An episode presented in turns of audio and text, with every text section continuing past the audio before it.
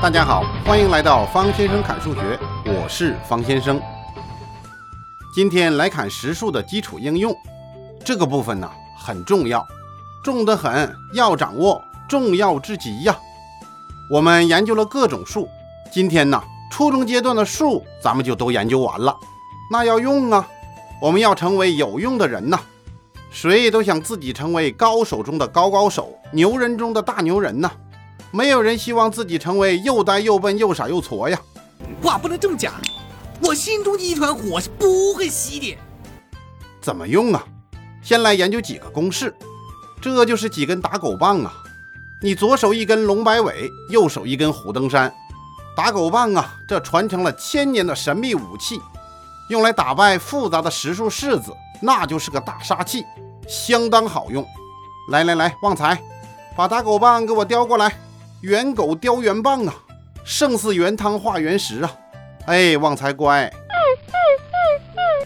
我们来看这根超级棒子，根号下 a 的整个的平方，它等于 a，a 大于等于零，平方在外面哦，根号在里面，那它直接就等于 a 了。后面有一个 a 大于等于零，其实啊，你加不加这 a 大于等于零都无所谓。原因是什么呀？只要出现着根号 a 呀，那就得要它有意义，a 就必须大于等于零，这就是个隐性条件。我们研究问题呀，临危不乱，挖地三尺，分析出所有问题的隐形条件，那解题还不是个愉快的碾压吗？轻松搞定啊！其实秘密是掌握在自己手中的。这隐形条件和隐形基因一样，分析的时候啊，要仔细的通过条件入手。掌握基本规律和章法，然后那就是个推导啊。那怎么才能找到这隐形条件呢？你比如说，父母的血型它都是 O 型，那子女就不可能是其他的血型啊，那只能是 O 啊。你不信呐？这血型怎么推算呢？方先生给你一个简单的办法：每个人都是爹妈生的，除了孙悟空这种哈。我们说呀，正常情况下的 ABO 血型。每个人呢，我们都可以用两个字母来表示。你 A 型呢，那就是 A O 啊；B 型呢，B O 啊；那 A B 型呢，那就是 A B 喽；那 O 型呢，那就是 O O 喽。这个 O 啊比较弱，碰到 A B 呀，自己马上就败下阵来，彰显 A B 呀，从来不逞强。没有 A B 的时候，他才出来。就像有的人呐，在别人面前从来不说话，自己一个人的时候喋喋不休啊。你在他面前也太没自信了吧！接下来我们就分析了，如果父母都是 A 型血，那孩子的血型是哪种呢？那老爹就是个 AO 啊，老妈也是个 AO 啊，可能性有哪些呢？那老爹的 A 可以和老妈的 A 或者 O 结合，生出来的就是 A 型的孩子。老爹的 O 呢，可以和老妈的 A 和老妈的 O 结合，那如果 O 和 A 结合，那就是 A 型血。那如果 O 和 O 结合呢？那就是 O 型的了。所以说呀，除非老爹老妈都取 O，最后呢才是 O 型血。总结一下，孩子的可能血型就是 A 或者 O，当然 A 的可能性更大。那也就是啊，爹取一个 A 或者 O，妈取一个 A 或者 O，然后分别组合吧。这和四个同学呀，两个男同学，两个女同学，组成学习小组，要求男同学和女同学一组。是不是一样的呀？你明白了吗？这呀就是一个血型的组合呀。那如果爹妈是 AB 型和 O 型的，会怎么样呢？那生下的子女就一定是 A 型或者 B 型吧？不管你从 AB 当中取哪一个，那另外一个两个 OO 啊，取回来的都是 O，那最后呢只能是 A 型或者 B 型。你明白了吗？方先生给了你这个方法呀。就是让你体验一下排列组合的问题。当然，你要说呀，我们是 Rh 的，那就不好使了。我说的是 ABO 血型的。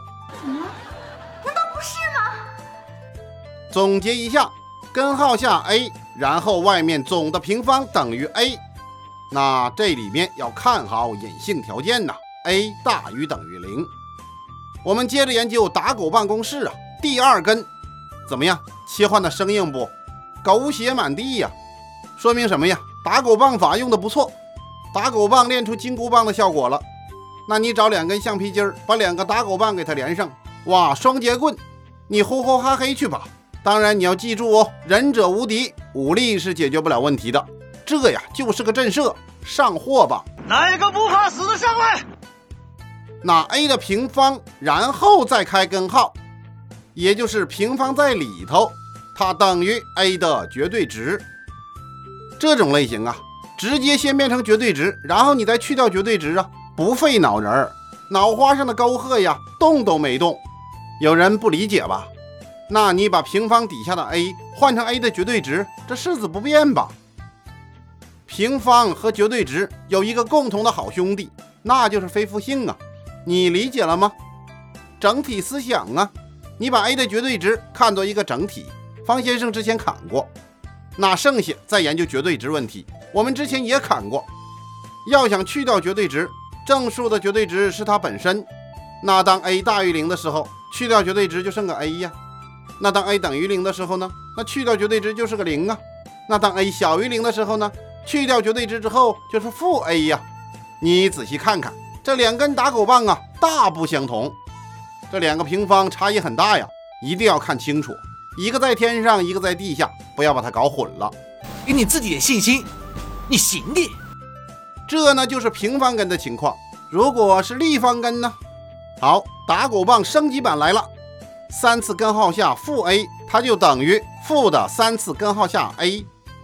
那这就是一个公式。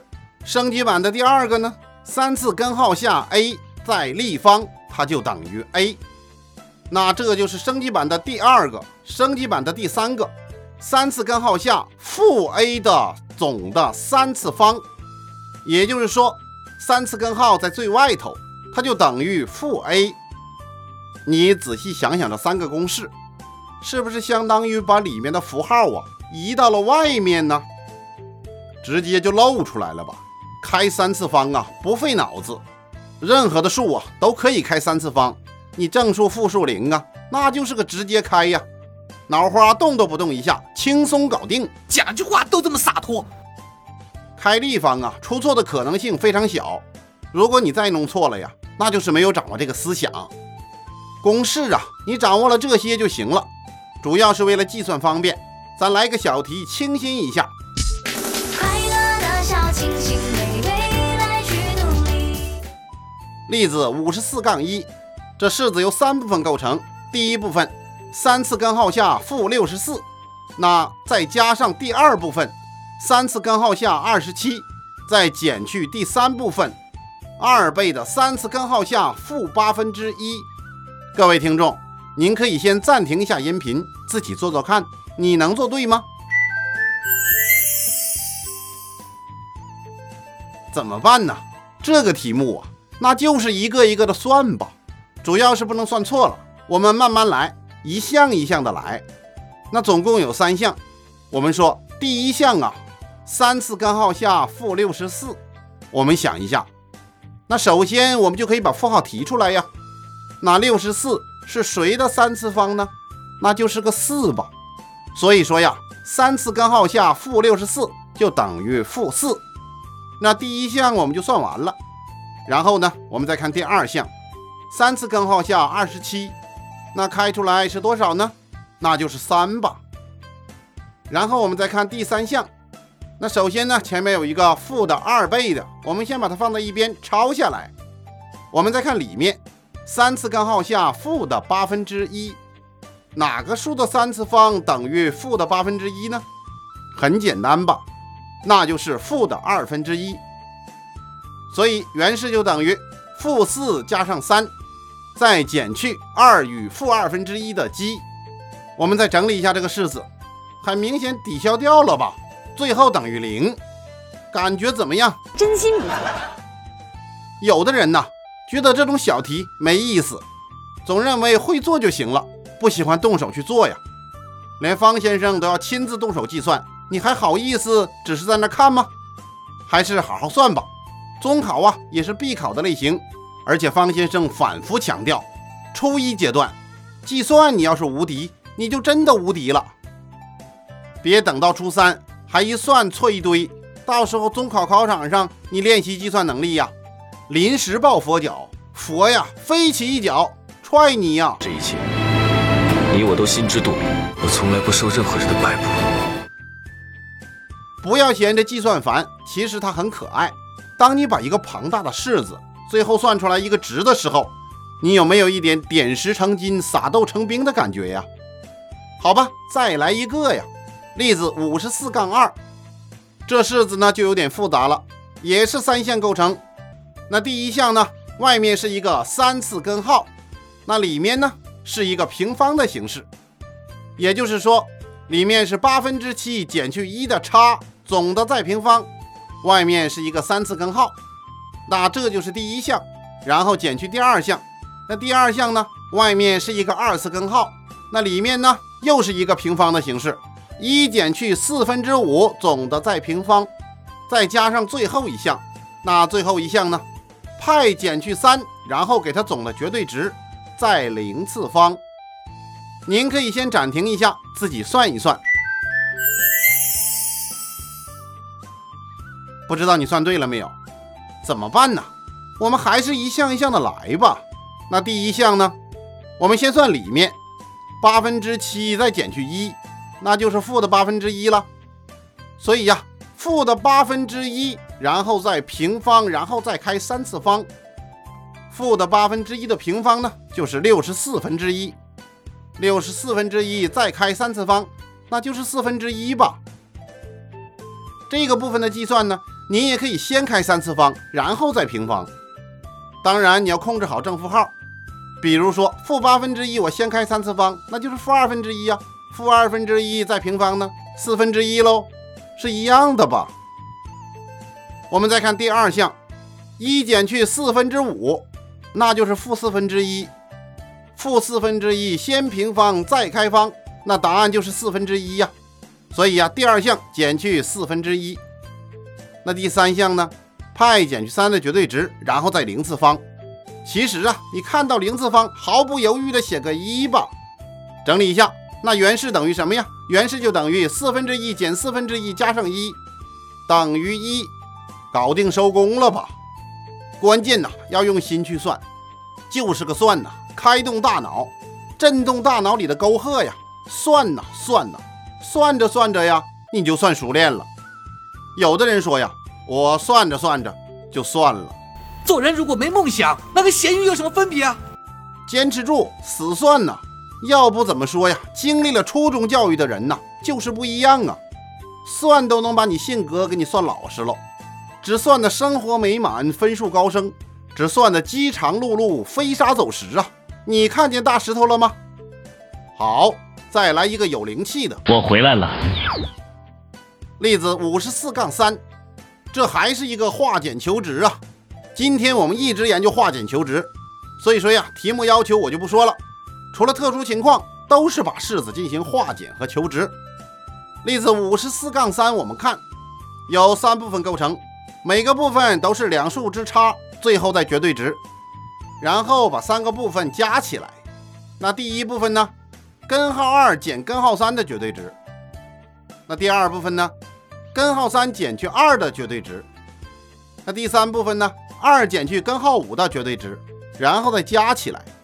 听众朋友。您可以把音频停一下，您先做做看，我不知道您能算对不？怎么办呢？先去掉绝对值吧，那你就要知道哪个大哪个小，估值啊。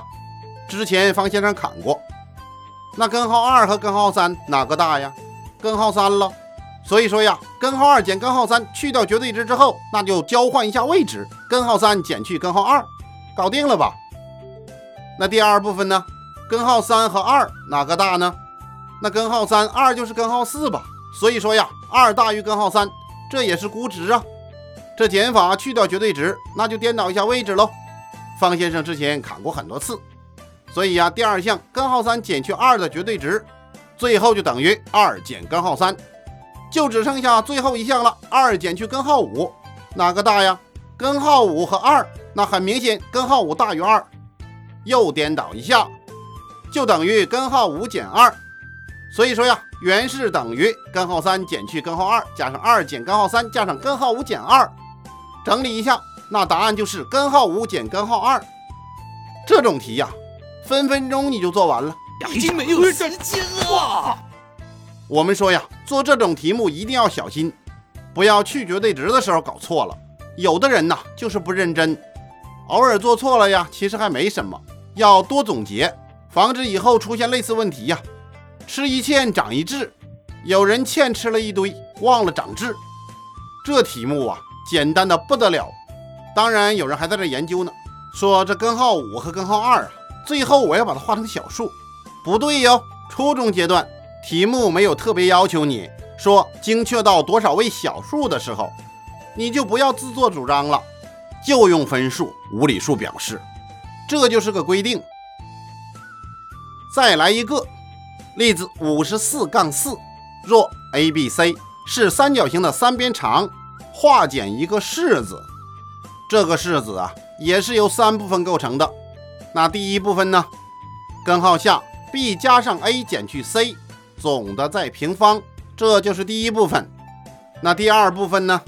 根号下 a 减 b 减 c 总的平方，把这平方放在了根号下。那前两部分把它加起来。那第三部分呢？是个减法，减去 b 减去 a 减去 c 总的绝对值。你明白了吗？您可以把音频节目先停下来，自己先算一算。一会儿方先生公布答案。不知道您算对了没有？我们来看一下这道题目。这种题呀，中考常考。三角形的三边长度有什么规律呀？两边之和大于第三边呢？两边之差小于第三边呢？直接从大脑的沟壑里提取呀。有人说我沟壑上面没有啊，那可就不好办了。不过听了这一讲啊，方先生给你刻到沟壑上，这不是刻舟求剑哈，是刻脑求知识啊。我们怎么办？首先是去掉那些根号啊、绝对值吧。按照方先生刚刚砍过的那两条打狗棒，还有去绝对值的方法。其实啊，主要是看里面呢是正的还是负的。你比如说第一项，b 加上 a 减去 c，很明显是正的吧？一个正数再开根号，然后再平方，最后等于什么呀？第一项就等于 b 加 a 减 c 吧，搞定一个。那第二项呢？第二项有个小地方需要注意，我们看呢，里面是 a 减去 b 减去 c，它是正的还是负的呢？负的吧，用的知识点是一样的，两边之和大于第三边呢。所以说呀，那第二项一个负数，我们整理之后啊，那就是 b 加 c 减 a。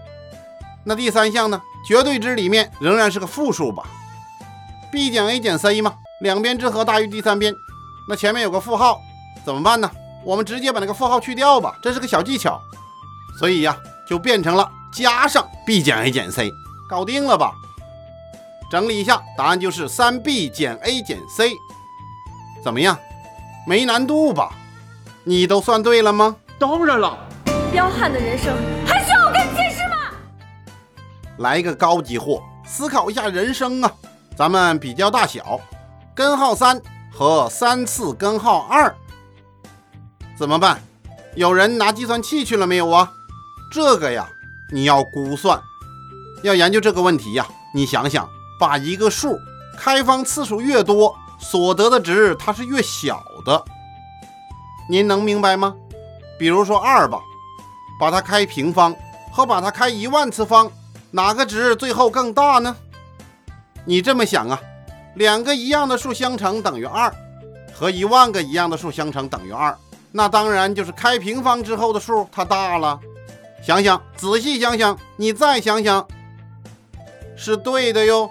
开平方之后的数大，所以呀，我们要比较根号三和三次根号二，咱引入一个中间量根号二，是不是找到一点感觉呀？啊，我不知道啊。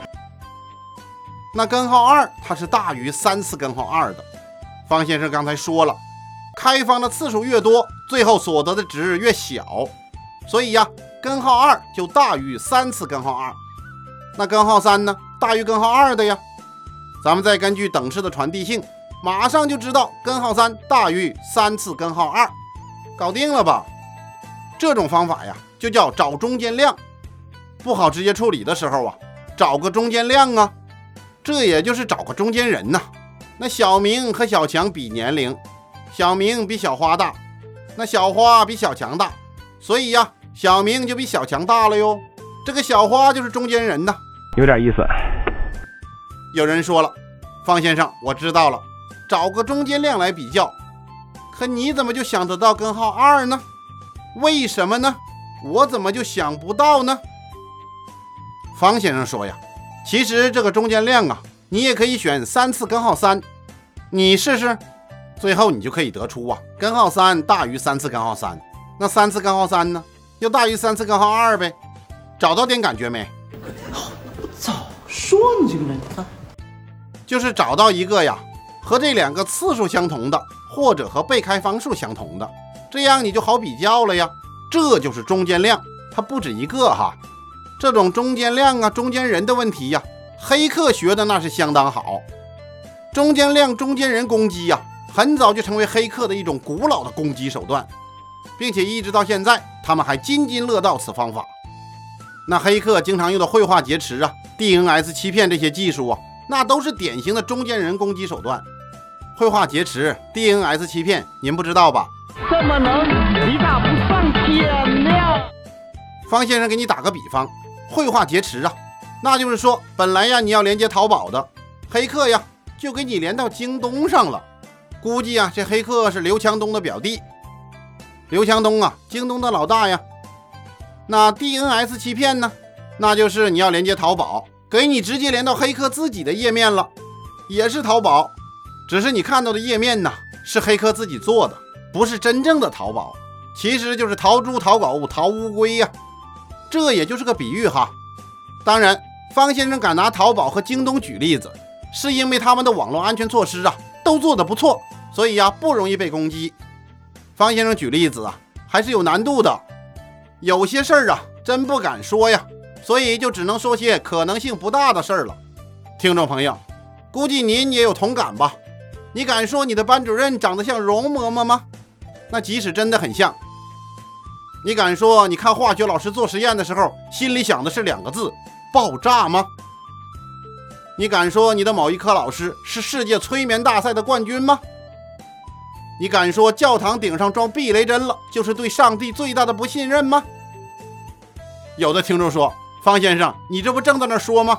是哈，这是节目需要，请勿对号入座，不能再说了，说多了得罪人呐。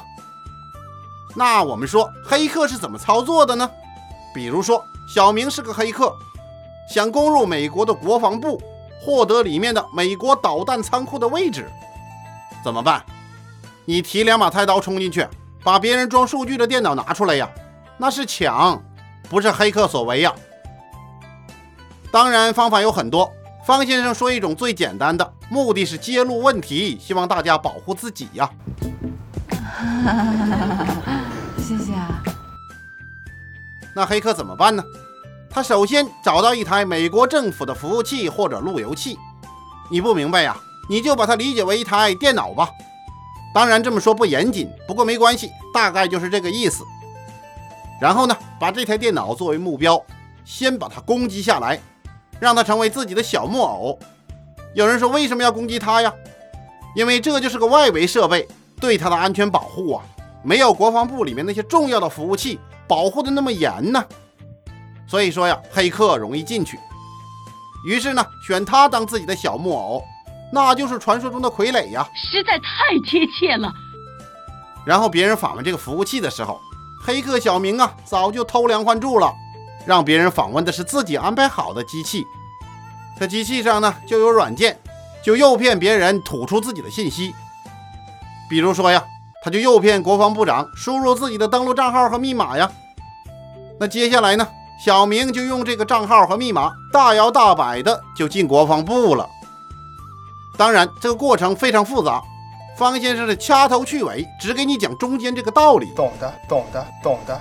美国的国防部啊，没有那么好进入，否则美国的计算机专家那不都成吃干饭的了吗？估计总统啊，让他们喝西北风去了。现实中的大部分黑客呀，他们主要攻击的是网银、网游、网上交易。当然了，听了方先生这段呢，你也不用恐慌。计算机那就是个房子，你把这门呐、窗啊都给它锁好，安全的很。当然，你家里如果有贼，你得先把贼抓了，这就是个比喻。电脑里面呢，那就是你得先把木马清除了，不然你把贼锁家里了，你找事儿啊。